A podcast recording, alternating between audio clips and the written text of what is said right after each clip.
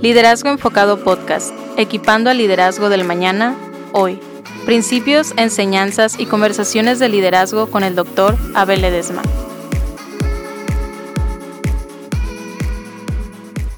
El tema de hoy se titula Asistente, en segundo lugar y satisfecho, grabado en vivo desde las conferencias mensuales de Liderazgo Enfocado.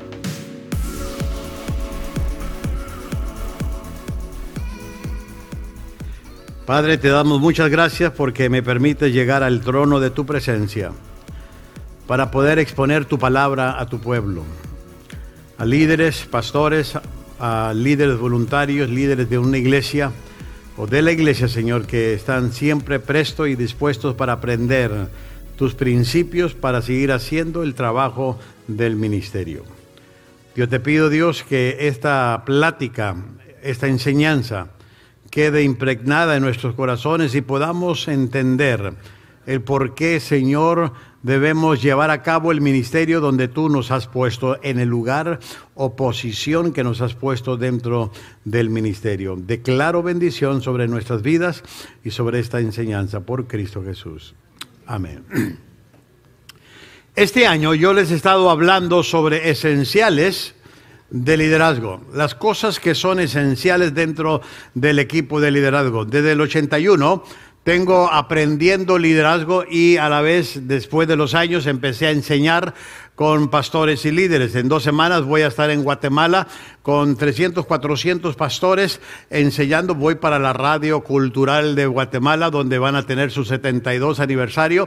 Y me va a tocar estar predicando por allá. Y también me están juntando a pastores para poder enseñar constantemente a líderes. Esa es mi pasión, enseñar líderes.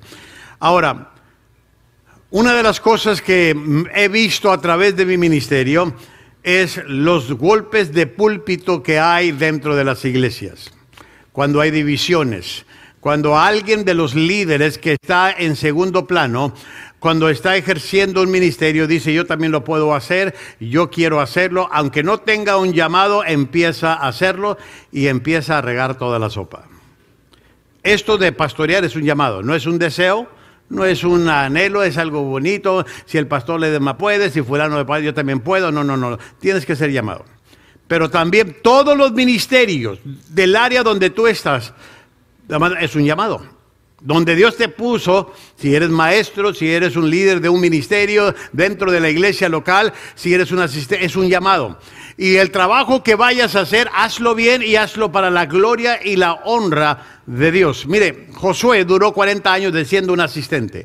Josué. Así que, amados, y tuvo que Dios remover a Moisés para promover a Josué. No promovió a Josué sin quitar a Moisés. En nuestras iglesias latinas hay muchos muchas divisiones. Por eso mucho pastor no quiere entrenar líderes. Por eso mucho pastor dice, pues qué tal si me hacen un golpe de púlpito, qué tal si se van, llevan gente. Bueno, ese es el riesgo. También Jesús tuvo riesgo y uno, dos, dos que tres discípulos le salieron rebeldes. Así que en, en todo vamos a arriesgar algo. Yo tengo una, una lección que, hace mucho el Señor me la dio, cómo proteger a tu iglesia, hablando del liderazgo, cómo protegerla del chisme, de las divisiones y todo lo demás, cómo proteger a tu iglesia. Pero hoy quiero hablarte de algo que creo que es muy importante, asistentes, ayudantes. Si quiere ponerle ayudante o asistente, yo le puse asistente, uno que asiste. En esta iglesia yo tengo muchos asistentes, mucha gente que me apoya, mucha gente que me ayuda. Y le puse la lección esta, asistente en segundo lugar y satisfecho. Porque hay asistente en segundo lugar y en satisfecho. Amado dice, no, tengo que, yo tengo que llegar a donde está él. Yo tengo que, yo tengo que quitarle el hueso que tiene esa persona y voy a ser también pastor y voy a, amado, y yo, a mí, no me, mire, yo, yo les digo aquí en esta iglesia, a mí Dios no me llamó a plantar iglesia, pero si hay líderes aquí que quieren plantar iglesia, pues que se vayan. ¿Y con cuánto me va a mandar? Con nadie. ¿Tú quieres plantar? Pues a ganar almas. ¿De qué me sirve yo plantar una iglesia y mandar a 50? Eso no es plantar iglesia. Si quieres, quieres reproducirte, vete a ganar almas y de ahí empieza a crecer. Es lo que tienes que hacer. Pero amados, mucha gente no entiende estos conceptos. Ahora voy a hablarte de esto.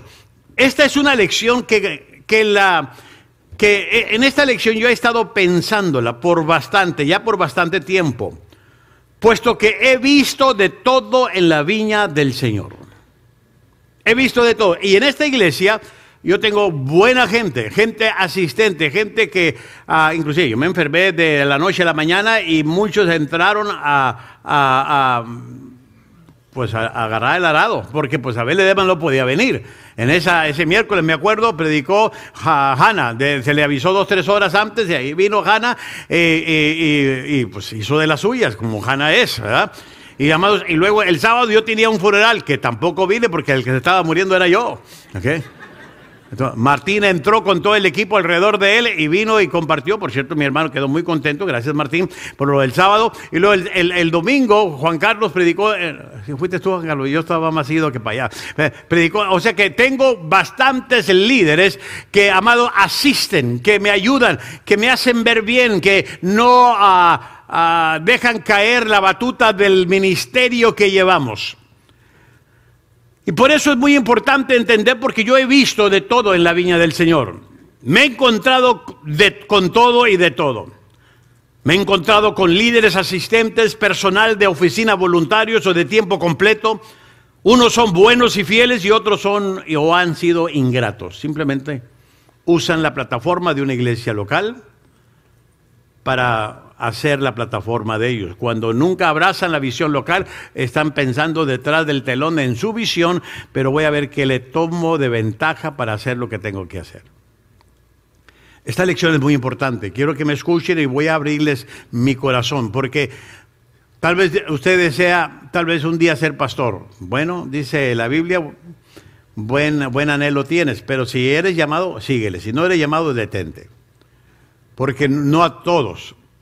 A mí, yo, se los he dicho, a mí me hubiera gustado ser cantante y sin embargo, ni más paloma. Yo en la regadera puedo cantar y se detiene el agua solita. Okay. Entonces ya me di cuenta que Dios no me llamó con esa gracia.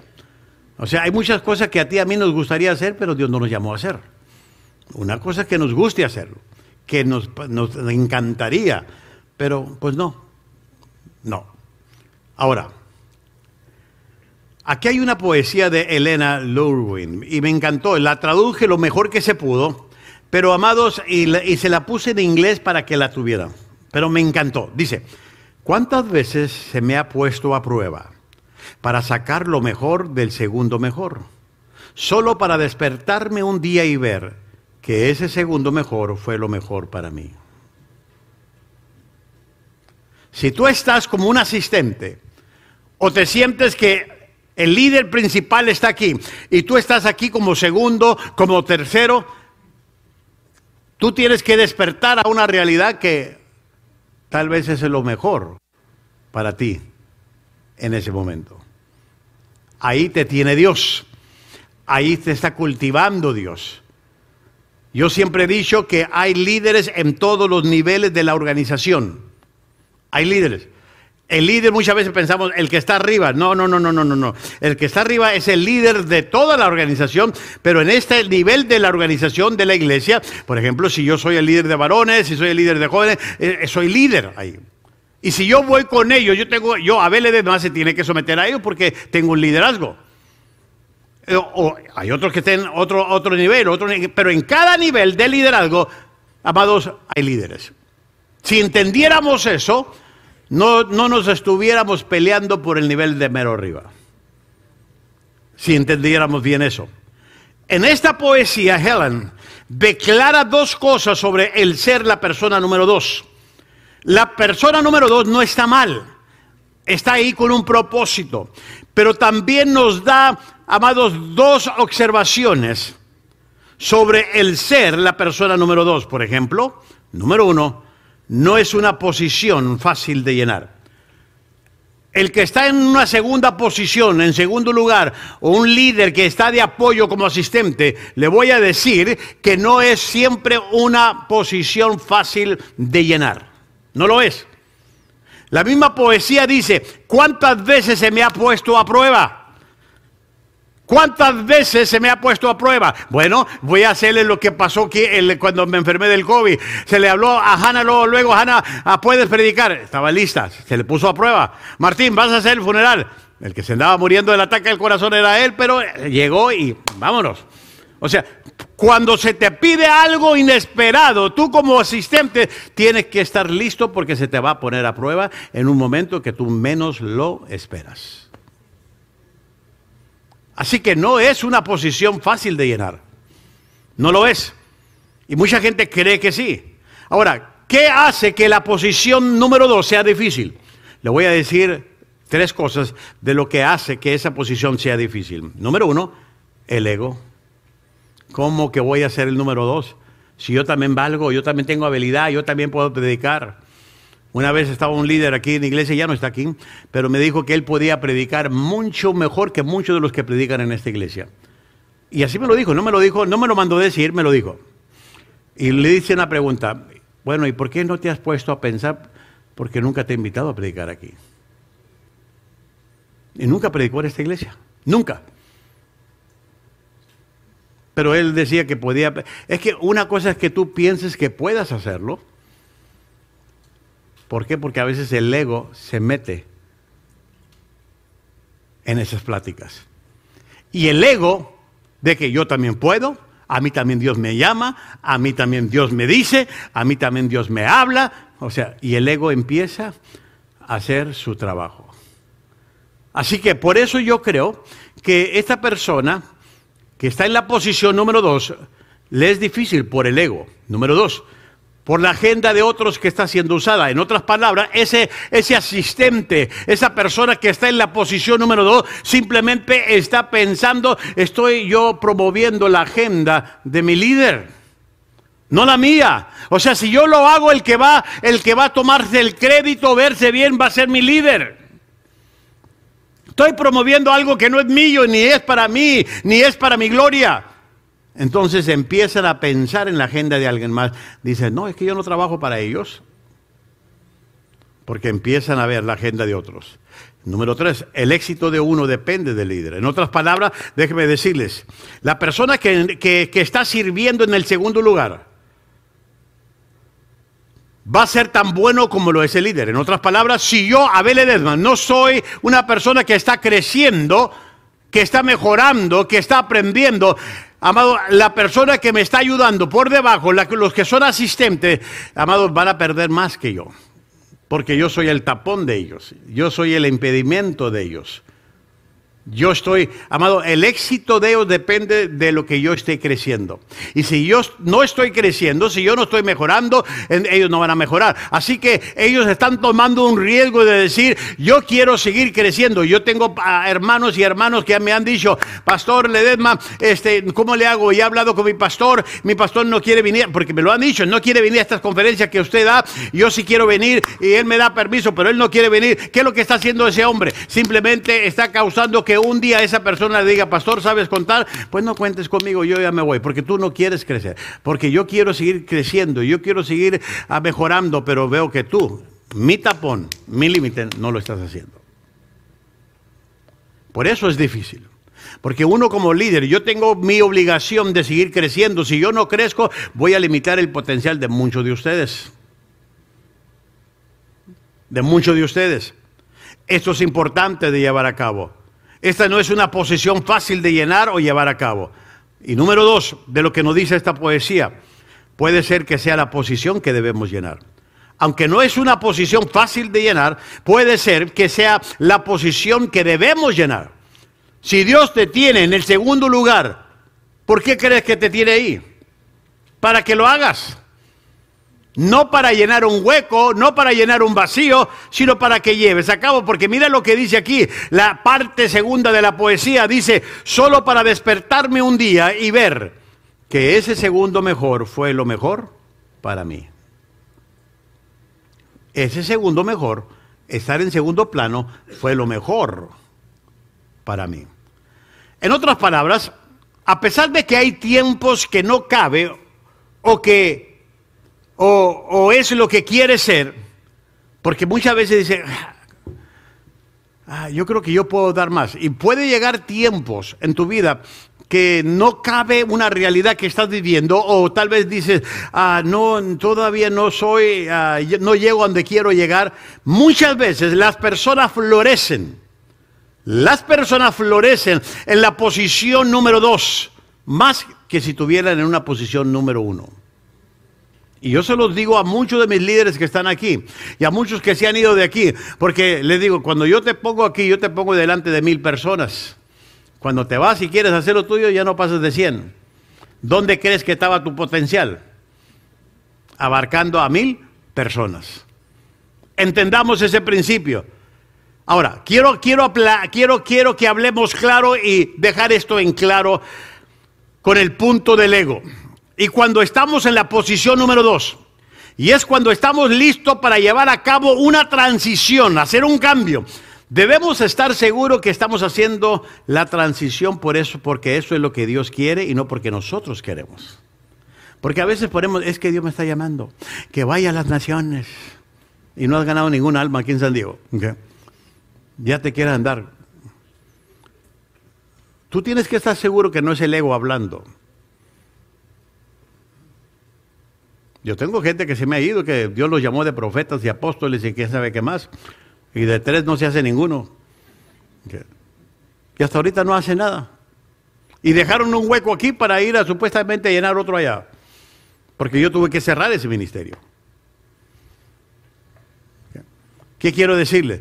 Amados, tú tienes que, si vas a hacer una transición de irte del segundo lugar a una posición para estar en un primer lugar, tú tienes que estar segura que es Dios. De otra manera, Dios no va a honrar lo que no te ha mandado hacer. No lo va a hacer. Tendremos que filtrar el ego en nuestras vidas. Hay una lección importante de liderazgo que yo he aprendido. Y esta lección dice lo siguiente, aquellos que están cerca de mí determinan mi éxito. Aquellos que están cerca de mí, mis líderes, mi gente que me ayuda, los que me apoyan, ellos determinan qué tan lejos voy a llegar qué tan lejos voy a llegar. Ahora, quiero darle algunos consejos para personas en segunda. No, no personas de la segunda, no, no, personas en segunda, ¿ok? Que están en segundo plano, que están en segundo lugar.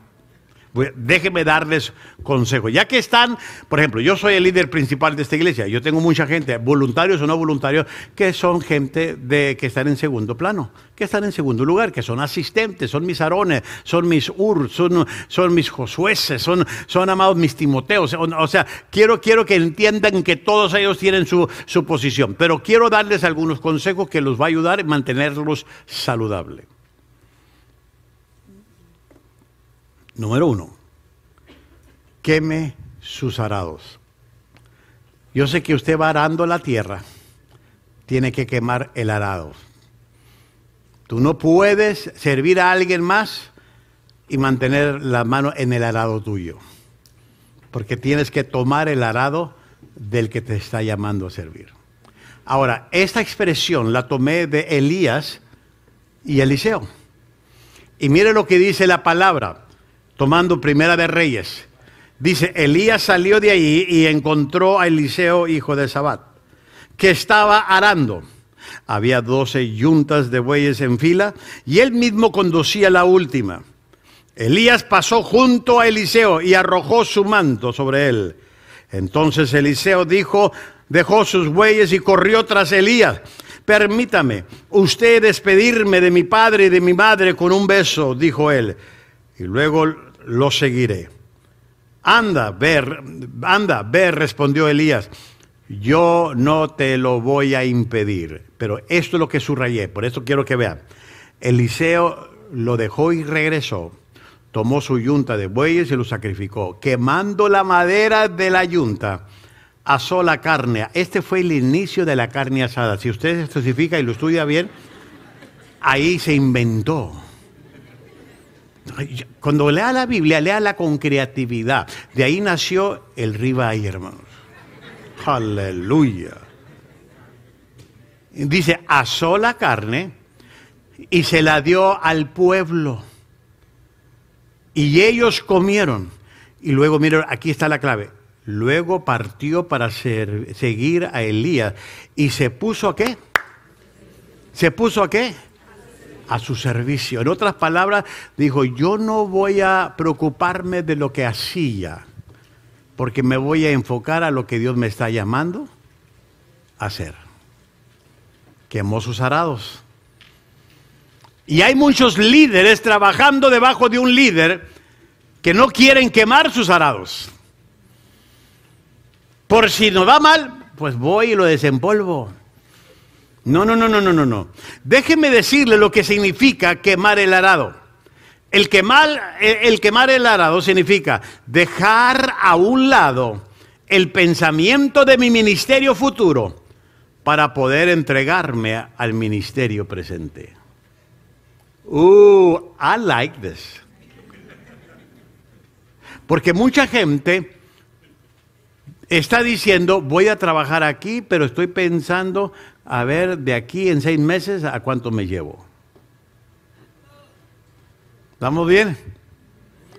Y usted va a decir, ¿para qué vine este día? Ahora también va a decir, me hubiera traído a fulano de tal. Porque estoy hablando asistentes. Y el quemar el arado significa dejar a un lado el pensamiento de mi ministerio futuro para poder entregarme al ministerio presente. Si tú no renuncias a lo que tú quieres hacer por tu cuenta, no vas a poder ayudar donde Dios te puso para servir. No lo puedes hacer. Tienes que renunciar a eso. Ahora, mire lo que dice aquí, amados. Yo lo que quiero hacerles entender es que usted y yo necesitamos concentrarnos en lo que estamos haciendo ahora. Dice esta frase muy importante, la mayoría o la mayor tragedia en la vida es que la mayoría de las personas pasan sus vidas indefinidamente preparándose para vivir. O sea, que un día lo voy a hacer, un día lo voy a hacer, pero no se dedican a hacer lo que tienen que estar haciendo porque están pensando, un día lo voy a hacer, un día voy a hacer esto, un día voy a... Voy a no, no, no, no, espérate, espérate, mejor quema ese arado por lo pronto. Ya cuando te toque hacer algo, cómprate un arado nuevo. Pero por lo menos ahorita quema el que tiene. Ahora, Elías fue un gran líder, pero después de la experiencia del Monte Carmelo, Elías se sintió solo. Usted conoce la experiencia de los Baal, el Monte Carmelo. Para cualquier líder o pastor principal de una iglesia que está enfrente, existe una gran cantidad de soledad. Y se lo está diciendo alguien que lo vive constante. No es que a mí me gusta estar solo, pero a veces tengo que estar solo, aunque no me guste porque tengo que sacar material o estudiar o hacer mi trabajo. Pero una cosa es que estemos solos y otra es que nos sintamos solos. Tenemos que saber diferenciar eso. Elías pensó que estaba solo cuando Dios le dijo que no estaba solo, puesto que había todavía siete mil profetas que no se habían doblegado a Baal. Pero también Dios sabía de que Elías se sentía, ¿cómo se sentía? Fue por eso, por lo que Dios le dio un asistente. Ese asistente se llamó Eliseo. Te voy a poner a alguien que te ayude. alguien para que no te canses, alguien que tú vayas a preparar para que el día que yo te recoja, ese ministerio profético siga. Y le dio un asistente llamado Eliseo. Por eso, amados, cuando Eliseo fue llamado, dijo, voy a quemar el arado.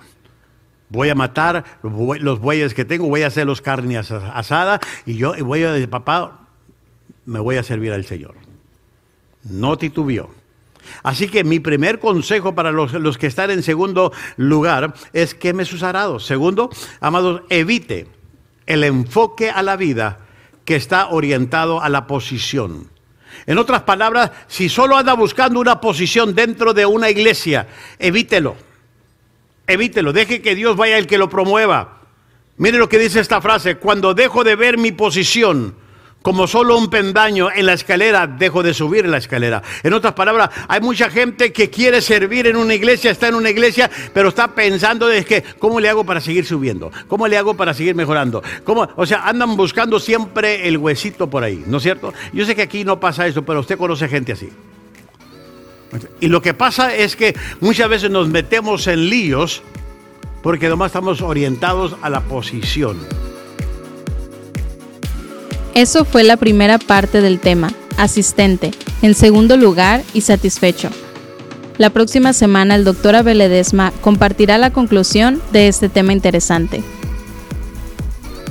Gracias por escuchar el podcast de Liderazgo Enfocado, equipando al liderazgo del mañana, hoy.